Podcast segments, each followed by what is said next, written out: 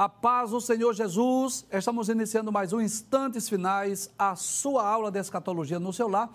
E desde já eu quero agradecer por sua audiência, a você que gosta de estudar as profecias bíblicas, os eventos escatológicos, a você que é um telespectador assíduo dos Instantes Finais e acompanha a nossa programação pela TV ou pela internet.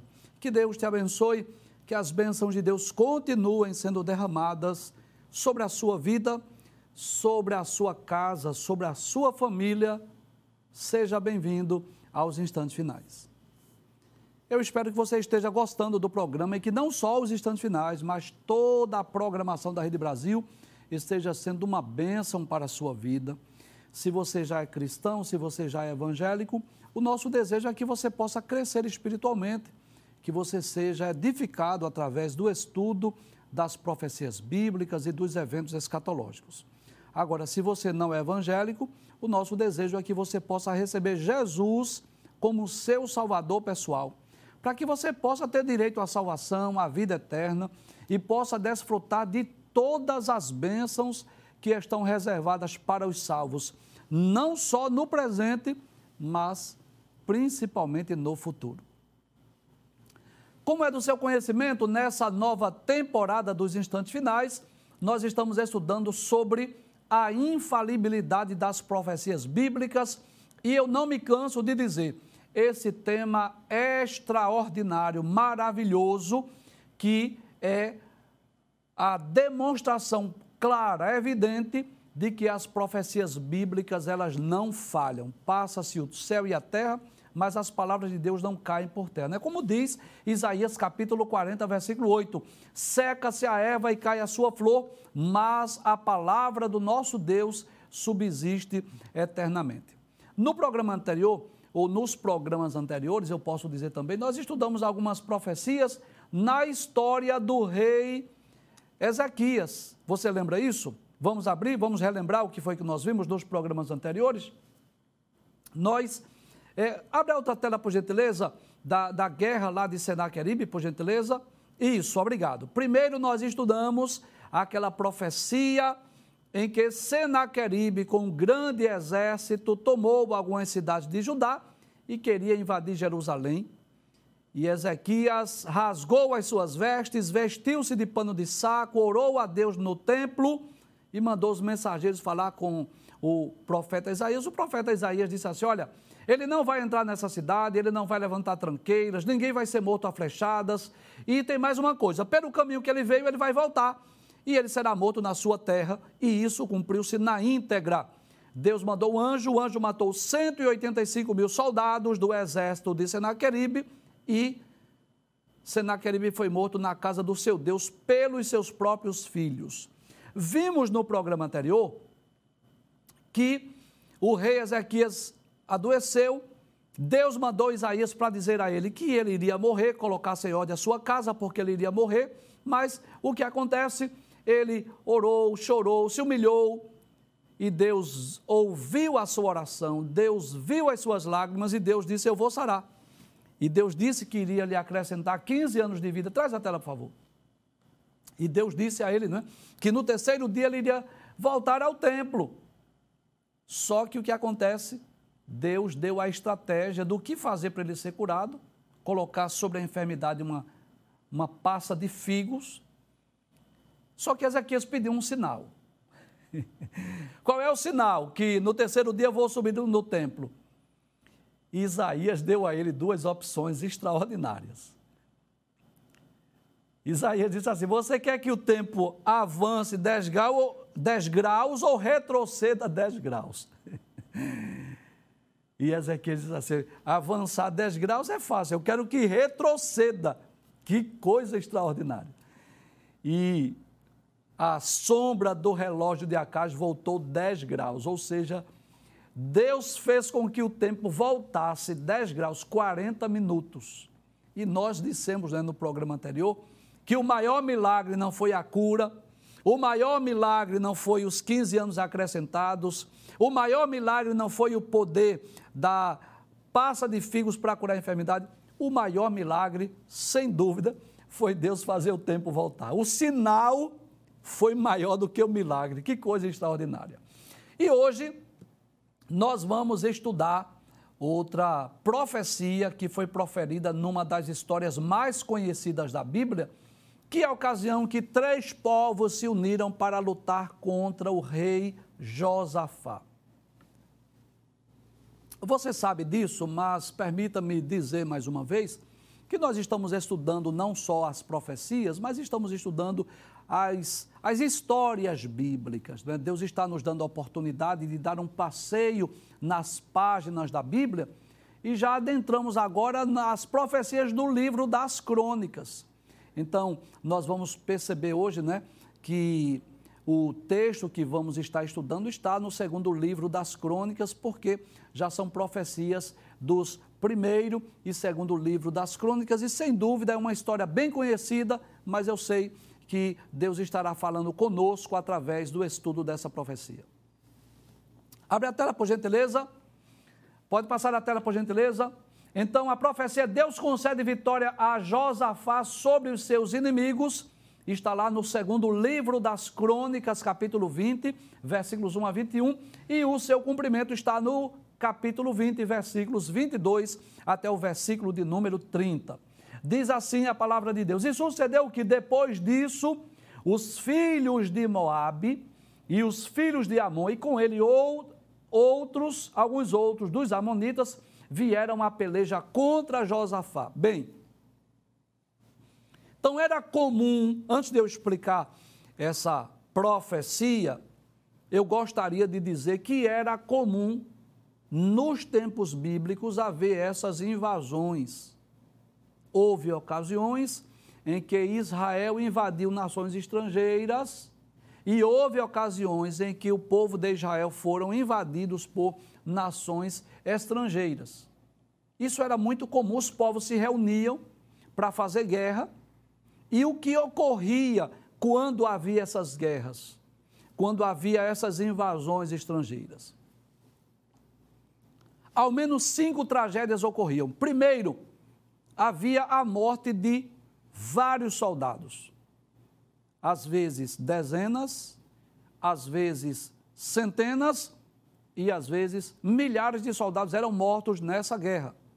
E aí você já sabe, ficava, ficava muitas mulheres viúvas e ficava muitas crianças órfãs. Segundo, as crianças eram levadas como escravas. Você lembra daquela menina que estava a serviço da mulher do general Naamã? Muito bem. Ela foi levada como escrava em uma das guerras, em um dos conflitos contra a Síria. Em terceiro lugar, as mulheres eram violentadas. Algumas das mulheres elas eram tomadas pelos soldados daquela outra nação ou da nação mais forte que vencesse a guerra e as mulheres eram tomadas para si. Quarto lugar, havia os despojos da guerra. Então a prata, o ouro, as armas, as vestes, tudo aquilo que era de valioso era levado para outra nação que vencesse a guerra.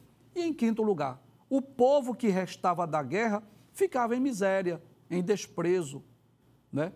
Eu posso dizer assim, depois dos destroços da guerra, as pessoas que sobreviviam ficavam na miséria, porque ficava uma cidade completamente desprotegida, ficava um povo na pobreza, na miséria.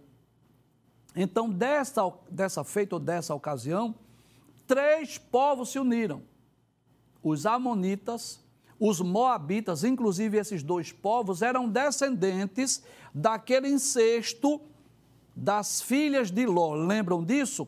Que as filhas de Ló embriagaram Ló para que ele pudesse possuí-las, para que elas pudessem gerar filhos, depois que Deus destruiu Sodoma e Gomorra? Desses, desse incesto dessas duas filhas nasceram os Amonitas e os Moabitas, e vieram ainda os Edomitas, que são os da montanha de Seir. Os edomitas eram descendentes de Esaú, eram como que primos de, do povo de Israel. Então, três povos, três nações, três exércitos se uniram para lutar contra o rei Josafá. E quem era Josafá? Josafá foi um dos melhores reis de Judá. O nome Josafá significa Jeová tem julgado. Que coisa interessante. O nome Josafá já era uma profecia. Ele reinou 25 anos em Jerusalém e sua história está lá no segundo livro das Crônicas, capítulo 17. Deixa eu ler um pouco aqui da história de Josafá, porque há uma lição que Deus quer nos ensinar.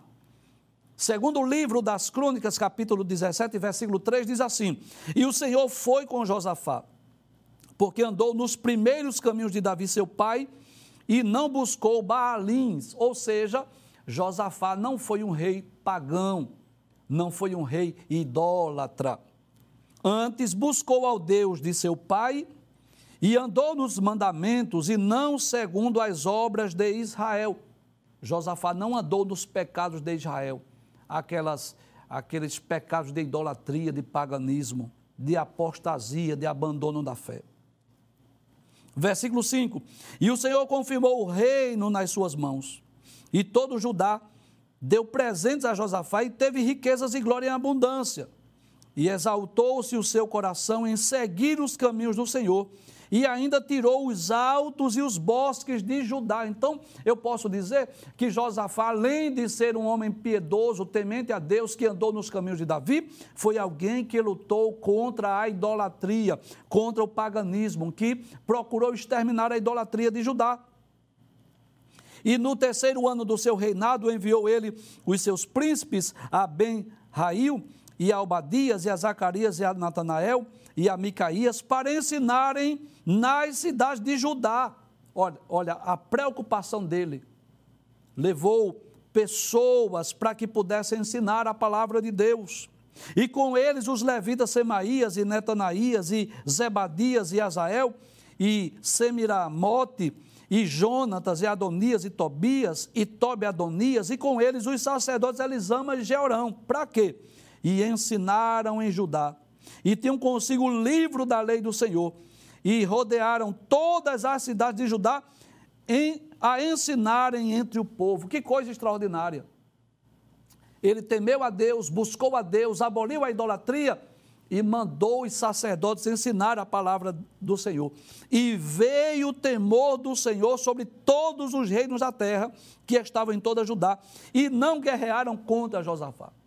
Então Josafá, ele trouxe um avivamento na nação. Ele ele conseguiu trazer o povo para perto de Deus. Mas que coisa extraordinária, que coisa interessante. Nós já dissemos aqui em programas anteriores, quando nós falamos acerca de Ezequias, que Ezequias também foi um rei piedoso, temente a Deus, que promoveu um avivamento na nação, que trouxe o povo para perto de Deus. E o que foi que nós dissemos? Que o fato de servirmos a Deus, de sermos fiéis a Deus, de procurarmos agradar a Deus, não nos isenta de lutas, não nos isenta de pelejas, não nos isenta de batalhas. Essas guerras, essas batalhas, esses conflitos mencionados nas páginas da Bíblia, é para nos ensinar que também nós estamos numa guerra que nós também estamos numa batalha, claro que uma batalha completamente diferente hoje, né? Hoje não é literalmente com espada, escudo e lança que nós vamos guerrear, mas é com a armadura de Deus. E a nossa luta não é contra soldados de outros exércitos, mas é contra os principados, as potestades, o príncipe das trevas, as hostes espirituais da maldade nos lugares celestiais. Todo crente, todo cristão, todo servo de Deus está sujeito às batalhas, às investidas de Satanás. Claro que se utiliza de pessoas, que às vezes se utiliza lá do, de alguém dentro da própria casa, ou no setor de trabalho, ou lá na faculdade. São os agentes de Satanás para perturbar o povo de Deus. Então Josafá, mesmo sendo um grande rei, que guardou a palavra de Deus, que procurou agradar a Deus, que aboliu a, a idolatria, que mandou pelas cidades de Judá os sacerdotes ensinar a palavra de Deus, mas isso não isentou de guerras, de pelejas e de batalhas. E o texto diz que são três povos Foram três nações que se uniram para pelejar. Abre essa tela, por gentileza, para nós vermos essa imagem. Observe aí. Esses amonitas, esses moabitas e esses edomitas, está em inglês aí, né? Você sabe. Que vão até Judá, se reúne esse povo. Esses povos hoje são o que nós chamamos nos dias atuais aqueles habitantes daquela região lá de, do, da Jordânia, lá da Jordânia. E eles foram com direção a Jerusalém e já estavam aonde? Em Engedi, já estavam próximo. Vieram a peleja, peleja contra Josafá. Passe o texto, versículo 2. Então vieram alguns e deram aviso a Josafá, dizendo: Vem contra ti uma grande multidão da além do mar e da Síria. E eis que já estão em Azazontamar, que é Engedi.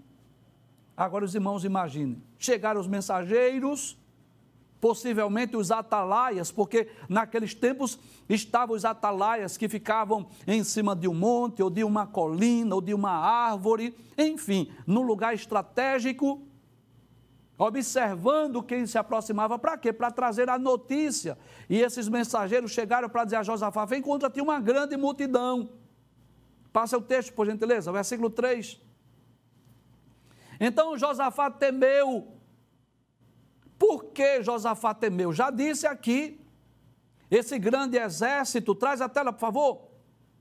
E essas três nações, esses três exércitos, significava dizer que muitos soldados de Judá seriam mortos, que as crianças seriam levadas escravas, que as mulheres seriam violentadas, que a prata, o ouro e os bens seriam levados para, para essas nações e o restante do povo ia ficar em miséria. Mas que coisa interessante! Josafá temeu, mas o que foi que ele fez diante do temor? Abre a tela, por gentileza. Diz o texto: Josafá temeu e pôs-se a buscar o Senhor e apregoou um jejum em todo o Judá. Então, qual foi a iniciativa de Josafá? Traz a tela, por favor. Ele buscou a Deus. Ele apregoou um jejum. E o que é o jejum? O jejum é um sacrifício que é oferecido a Deus visando alcançar uma bênção, uma vitória ou um livramento. Jejum é aquele período de tempo que nós nos abstemos de comida e de água. Quero até explicar aqui que, às vezes, por questões de saúde, tem pessoas que fazem, fazem o jejum parcial, não é? Tem pessoas que têm problemas renais, não pode passar muito tempo sem tomar água e faz um jejum parcial, se abstendo só de alimento e bebendo águas. Mas se a pessoa tem saúde, pode fazer um jejum total se abster por um tempo, não por muito tempo, para que não venha trazer problemas à saúde, né? Mas se abster por um tempo de águas e de alimento, visando o quê? Alcançar de Deus uma dádiva, um livramento, um, um milagre, enfim, o que deseja o coração. Então Josafá temeu porque sabia que aqueles, aquele, aqueles três exércitos vinham ao seu encontro, já estavam se aproximando, mas o que é que ele faz? Ele vai buscar ao Senhor. E é o que é que Deus nos ensina? O que é que o Espírito Santo nos ensina? Que em meio às guerras, em meio às pelejas, em meio às batalhas, em meio às investidas do inimigo, qual deve ser a nossa atitude? Buscar a Deus, recorrer a Deus, ao jejum, à oração, a confiar em Deus, a reconhecer que sem Deus nós não poderemos vencer a batalha. Foi o que Josafá fez. Abre a tela, por gentileza. Aí diz assim: e apregoou jejum em todo Judá. Como que diz assim: nós vamos jejuar. E Judá se ajuntou. Para quê? Para pedir socorro ao Senhor. Também de todas as cidades de Judá vieram para buscarem o Senhor. Que coisa interessante. Eles não foram buscar ajuda no Egito, eles não foram buscar ajuda em outras nações, que era comum na época. Quando viam um exército, uma multidão, olha, manda um mensageiro, vai buscar ajuda no Egito, vai buscar ajuda em outra nação. Não, ele foi buscar ajuda em Deus. Eles recorreram a Deus, sabendo que Deus poderia pelejar aquela batalha. Passa o texto, por gentileza. Aí diz o versículo 5 e 6: E pôs-se Josafá em pé na congregação de Judá e de Jerusalém, na casa do Senhor, diante do pátio. Olha a atitude que ele nos ensina. Vamos recorrer a Deus, vamos orar, vamos jejuar, vamos para a casa do Senhor. Meu irmão, minha irmã, se está na batalha, se estás enfrentando guerras e peleja, o segredo está aí, é tomar a iniciativa de, de Josafá, é ir para a casa de Deus, é ir orar, é ir jejuar, buscar ajuda, socorro que vem do alto. Como diz o Salmo de número 121, elevo os meus olhos para os montes, de onde me virá o socorro? O meu socorro vem do Senhor que fez o céu e a terra. Abre a tela, por gentileza. E disse: Ah, Senhor, Deus de nossos pais, porventura não és tu Deus nos céus? Então, na sua oração, primeiro, ele relembra, ele reconhece que o Deus que ele serve não é um Deus feito por mãos humanas, não é deuses feitos por mãos humanas, não são ídolos, mas ele está se dirigindo a quem? A Deus que está nos céus. Abra a tela, por gentileza. Pois tu és dominador sobre todos os reinos das gentes, e na tua mão há força e poder, e não há quem te possa resistir. Glória a Deus. Na oração de Josafá, ele lembra a onipotência de Deus, o poder de Deus. Ele lembra a soberania de Deus, ele lembra a grandeza de Deus.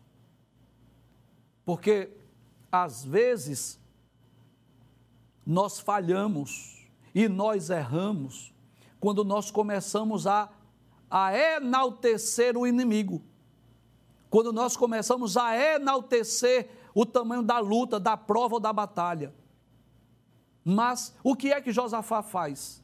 Ele começa agora a enaltecer o seu Deus, porque isso gera fé, isso gera confiança. Veja que coisa extraordinária. Na sua oração, ele vai perguntar a Deus, se não é ele que está no céu. Veja, abre o texto mais uma vez. Ele pergunta assim: Ah, Senhor, Deus de nossos pais, porventura não és tu Deus nos céus? pois tu és dominador sobre todos os reinos da gente. Em outras palavras, tu és o soberano. Tu tens o domínio sobre tudo e sobre todos, e na tua mão há força e poder. Tu és onipotente, e não há quem te possa resistir. Em outras palavras, não há quem possa lutar contra ti e vencer. Passe o texto, por gentileza. Essa oração maravilhosíssima de Josafá. Ele diz: Porventura, o nosso Deus, não lançaste tu fora os moradores dessa terra, de diante do teu povo Israel, e não adeste a semente de Abraão, teu amigo, para sempre? Não fosse tu, Senhor, que nos dias de Josué espalhasse esse povo dessa terra? Não fosse tu quem desse essa terra para a semente de Abraão, teu amigo? Então ele começa primeiro a falar do que está no céu, da grandeza de Deus, do poder de Deus, da soberania de Deus, e depois ele começa a lembrar: olha, Deus, essa terra aqui, tu estás lembrado?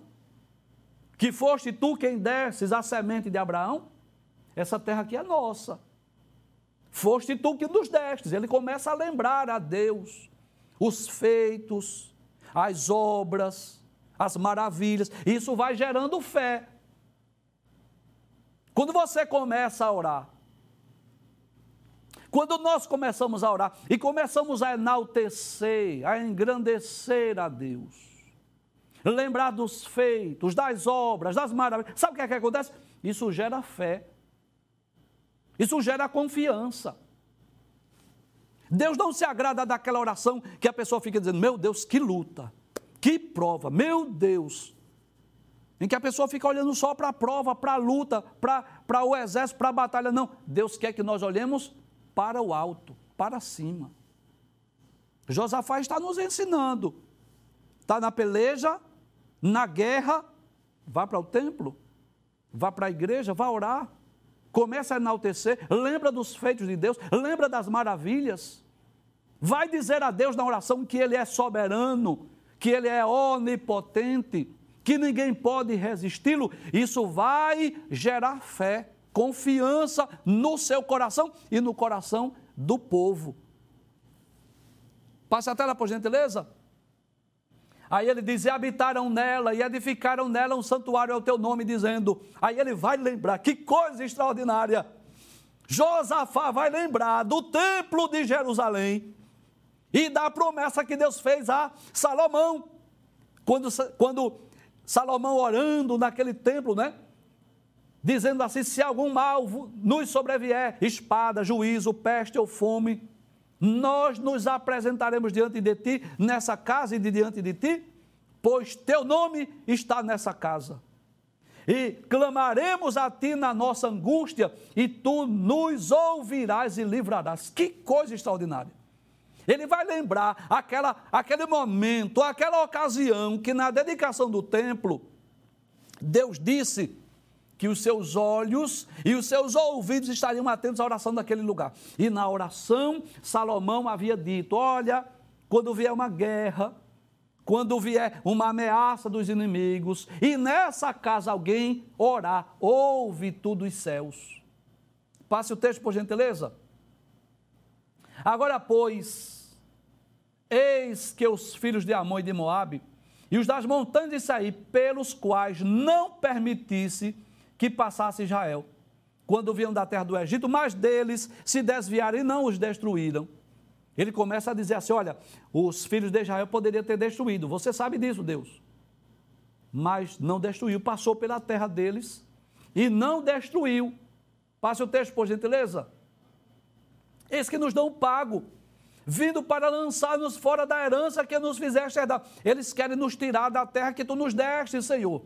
Ah, Deus nosso, porventura não julgarás? E ele agora lembra que Deus é juiz, é Deus quem bate o martelo.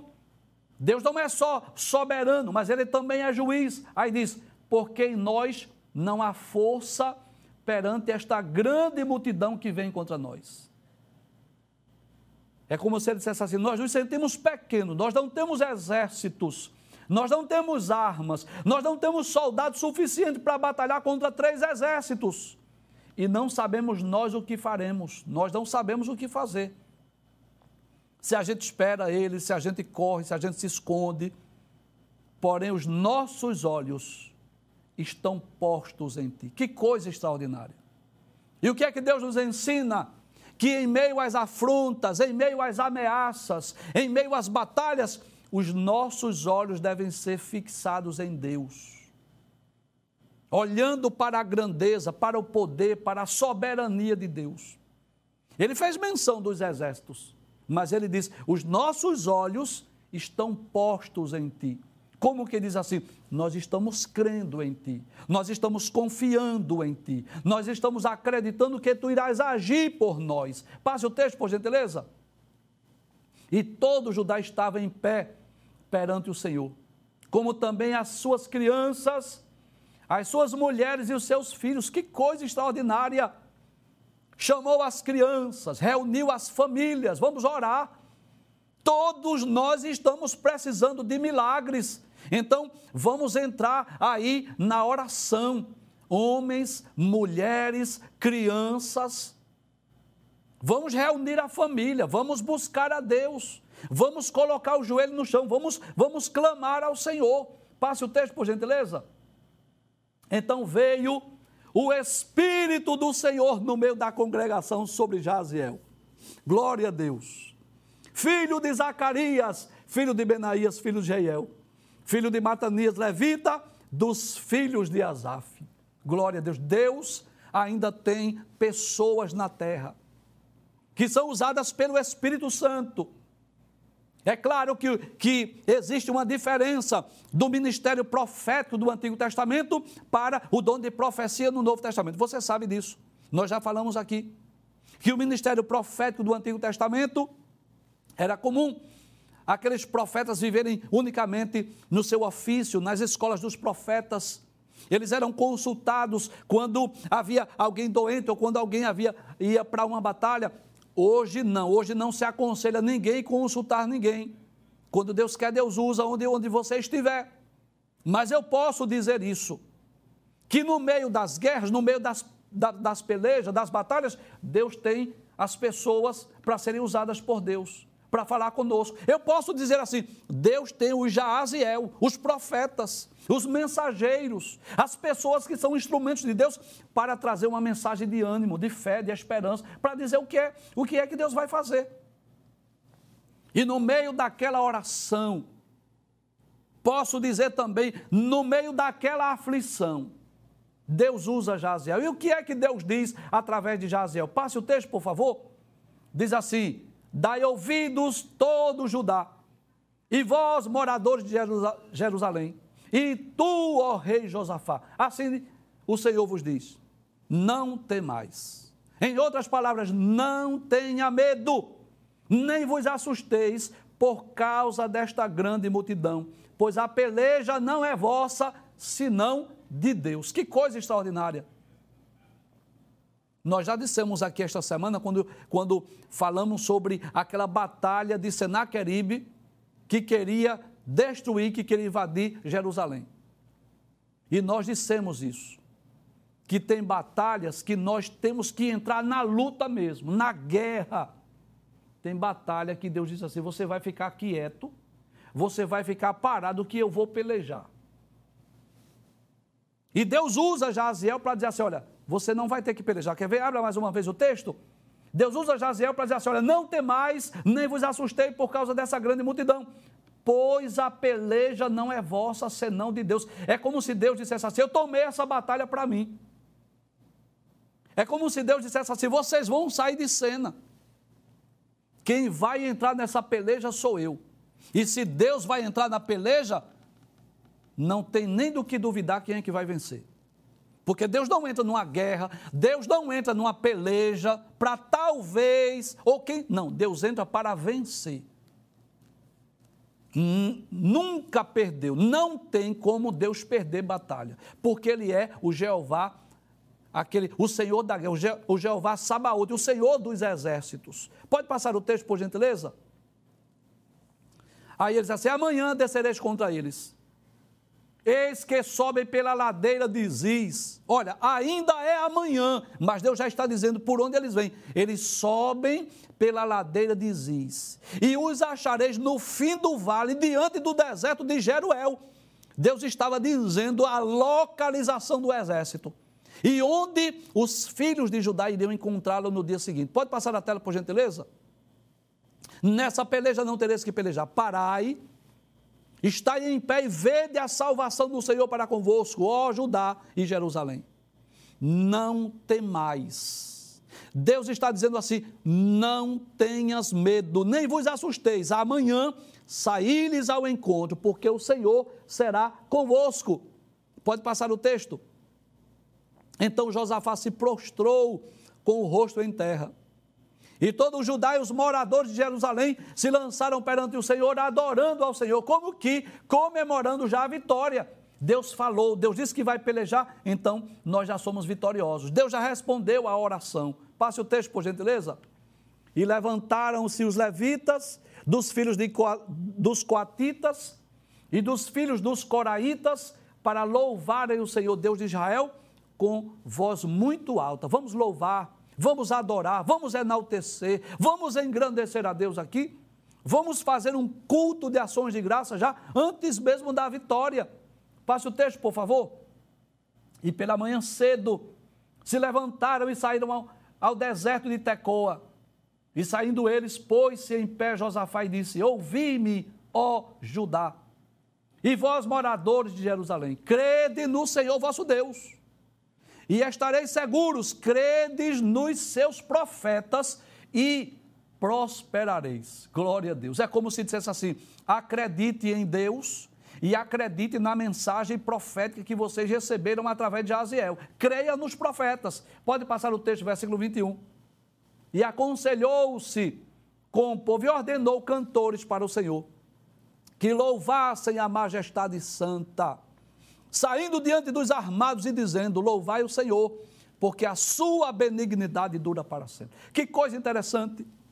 Porque quem vai à frente do exército chama-se a infantaria, que eram os primeiros que iriam entrar na peleja, que eram os primeiros que deveriam ser mortos. E a infantaria que vai à frente do exército estaria bem armada, com suas espadas, com seus escudos, com suas lanças, mas nessa batalha a estratégia de Deus foi diferente. E Deus nos dá as estratégias. Você sabe disso, não é? Que diante das batalhas, diante das investidas, diante das guerras que enfrentamos, guarda esta palavra. Deus nos dá a estratégia. Deus nos ensina o que é que nós vamos fazer. E Deus disse a Josafá: coloque na frente do exército. Eu não quero infantaria. Eu não quero soldados bem armados na frente do exército. Eu não quero soldados com espada, escudo e lança. Eu quero cantores e tocadores. Porque eu vou pelejar de forma diferente. Deus achou por bem fazer diferente. Deus poderia ter feito o que fez com o Senaqueribe. Deus poderia mandar um anjo, mas ele disse: não quero, eu quero agir diferente. Eu já falei essa semana aqui que Deus não trabalha como aquela máquina que é a mesma forma, o mesmo padrão, o mesmo modelo. Deus, para cada guerra, Deus tem uma estratégia diferente. Deus não age sempre da mesma forma. Passe o texto, por gentileza. E ao tempo em que começaram com júbilo e louvor, o Senhor pôs emboscadas contra os filhos de Amon e de Moabe e os das montanhas de Seir que vieram contra Judá e foram desbaratados. Passe o texto, por favor. Porque os filhos de Amon e de Moabe se levantaram contra os moradores das montanhas de Seir para os destruir e exterminar. E acabando eles com os moradores de Seir, ajudaram uns aos outros a destruir-se. Sabe o que significa isso? Os três exércitos que se uniram para lutar contra Judá e Jerusalém começaram a lutar entre si. Começaram a guerrear entre eles. Enquanto os tocadores tocavam, enquanto os cantores cantavam, Deus estava colocando embaraço na vida dos exércitos e eles começaram a destruir entre eles mesmos. Passe o texto, por gentileza. Entretanto, chegou Judá à atalaia do deserto e olharam para a multidão, e eis que eram corpos mortos que jaziam em terra, e nenhum escapou, nenhum soldado dos Amonitas, dos Moabitas e dos da montanha disso aí escapou. Não escapou nenhum. Passe o texto, por favor. Que o melhor está por vir. E vieram Josafá e o seu povo para saquear os despojos. Que coisa interessante. Você lembra do que nós dissemos aqui? Que quando uma nação era invadida, o que aconteceu, você lembra? Soldados mortos, crianças levadas escravas, mulheres violentadas, levavam os despojos da guerra e quem ficava, ficava na miséria. Não era assim? Mas essa guerra foi diferente. Porque, primeiro, soldados mortos só do lado de lá. Aqui não tem soldados mortos. Soldados mortos só entre os moabitas, os amonitas e os da montanha de Saí. Aqui em Judá não tem ninguém morto, não. Segundo, as crianças de Judá não foram levadas escravas. Terceiro, as mulheres não foram violentadas. Quarto, a riqueza de Judá não foi levada, agora é o inverso. Vocês é quem vão buscar os despojos. Quer ver? Abre a tela, por gentileza. E vieram Josafá e o seu povo para saquear os despojos. E acharam neles o que? Fazenda e cadáveres em abundância, como também objetos preciosos. E tomaram para si tanto que não podiam levar mais três dias saqueando despojo, porque era muito. Sabe o que significa? Três dias indo só buscar, vai buscar, traz mais, vai buscar de novo, dá outra viagem, traz mais. Três dias saqueando os despojos. Passa o texto, por gentileza. E ao quarto dia se ajuntaram no vale de Beraca, que significa o vale da bênção, porque ali louvaram o Senhor por isso, chamaram aquele lugar de Vale de Beraca ao, até o dia de hoje. Passe o texto, já estamos concluindo. Então voltaram todos os homens de Judá e de Jerusalém e Josafá à frente deles para irem a Jerusalém com alegria, porque o Senhor os alegrara acerca dos seus inimigos aqueles que pensavam em destruir, em arruinar, em matar, em roubar os despojos, eles foram mortos e os seus bens é que ficaram para ajudar. Passe o texto, por gentileza, versículos 28, 29 e 30, que é o último texto que nós vamos estudar. e foram a Jerusalém com alaúdes e com harpas e com trombetas para a casa do Senhor. E o que nós aprendemos? Nós aprendemos que depois da guerra, traz a tela por favor. Depois da guerra, depois da batalha, depois da luta, depois da peleja, vamos voltar para o templo. Quando Josafá soube da notícia, ele não foi para o templo orar? Não foi lá que ele fez a oração, não foi lá que ele lembrou a onipotência, a soberania e a grandeza de Deus. Agora, depois da batalha, vamos voltar para o templo, vamos agradecer, vamos oferecer um culto em ações de graças. Deus deu vitória, volta para o templo, volta para agradecer, volta lá no círculo de oração, onde você pediu oração. Volta para contar o que Deus fez, para falar da grandeza de Deus, das maravilhas. Volta para louvar a Deus, para enaltecer a Deus depois que recebeu a vitória. Abre a tela, por gentileza. E veio o temor de Deus sobre todos os reinos daquelas terras, ouvindo eles que o Senhor havia pelejado contra os inimigos de Israel. E o reino de Josafá ficou quieto, e o seu Deus lhe deu repouso em redor. Que coisa extraordinária! Deus prometeu que daria livramentos e cumpriu a palavra na íntegra. E essa história foi registrada na Bíblia para nós entendermos que nós também estamos sujeitos às batalhas, às lutas da vida. Mas Deus nos diz o que fazer. Vamos buscar a Deus, vamos orar, vamos jejuar, vamos convocar a família para jejum e oração. E Deus vai nos dar a estratégia, Deus vai nos, nos dar as diretrizes da guerra. E depois que a batalha for vencida, nós vamos voltar para o templo. Nós vamos voltar a cultuar e vamos louvar a Deus e dizer o que ele fez por nós.